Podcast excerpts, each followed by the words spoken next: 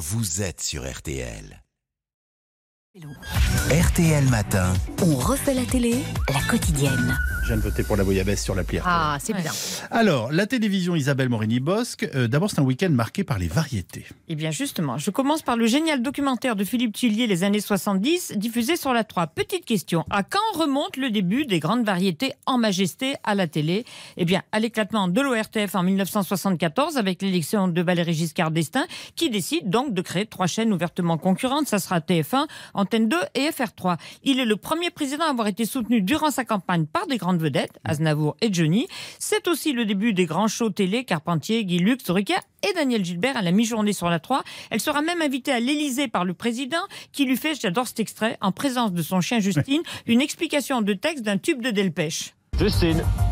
Ah, c'est Justine. Très jolie chanson, parce que c'est euh, la chanson de quelqu'un qui part avec son chien d'ailleurs, qui voit passer des oies dans le ciel et qui simplement euh, regarde euh, le- la vie, la nature. Par-dessus les temps, soudain j'ai vu passer les oies sauvages. Elles s'en allaient. Cette chanson s'appelle Les Chasseurs. La Méditerranée. C'est une belle chanson. C'est une très jolie chanson. Voilà, il est d'accord avec vous, ça tombe bien. Bon, Magnifique émission. ouais, toujours au chapitre variété, euh, le show bien sûr des Enfoirés, c'est ce soir sur TF1. Incontournable, show enregistré en janvier à la Halle Tony Garnier de Lyon que j'adore avec 48 artistes. On, racon- on écoute pardon cet hymne 2023 avec aussi deux ou trois petites phrases d'Mbappé. Il suffit de pas grand chose au fond pour Qu'un puissant fasse des millions. Qu'est-ce qu'on attend pour la faire, notre révolution Je suis pas chanteur, je suis pas acteur, mais j'essaie de m'adapter, j'essaie de m'adapter, mais ils m'aident beaucoup. Il y, a, il y a plus d'un million de personnes qui ont des problèmes pour se nourrir. Je suis vraiment là pour aider, pour donner de ma personne. Les gens qui rêvent font des révolutions. Faut qu'on se lève, qu'on se soulève. faire de ce chant notre résolution. Alors, voyez comme ça se trouve, sont de parfaits enfoirés Vianney, Amel Bent, Zazie, qu'on retrouve demain sur TF1 toujours dans The Voice avec aussi Big Fleoli, dont je vous ai fait écouter l'interview vendredi dernier.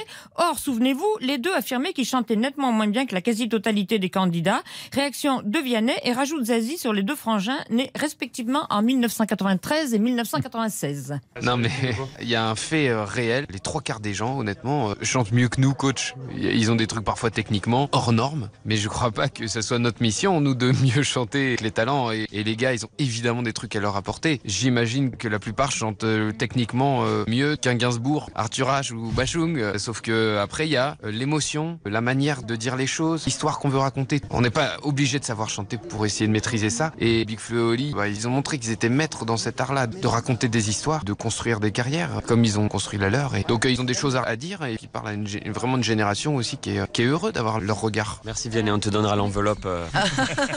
Ils sont euh, drôles, surtout bienveillants quand même. Il y a du respect, donc euh, tout va bien. Après, c'est d'autant plus excitant d'avoir plusieurs générations. Clairement, ça pourrait être mes enfants. Mixto et Oli, vous voudriez bien de moi comme maman. et ma genre. Donc, c'est aussi cette confrontation qui est intéressante. C'est un bel échange. Et on peut pas terminer sans entendre quelques notes des deux premières candidates, 18 et 16 ans. Il y a la voix. hein, il y a la voix.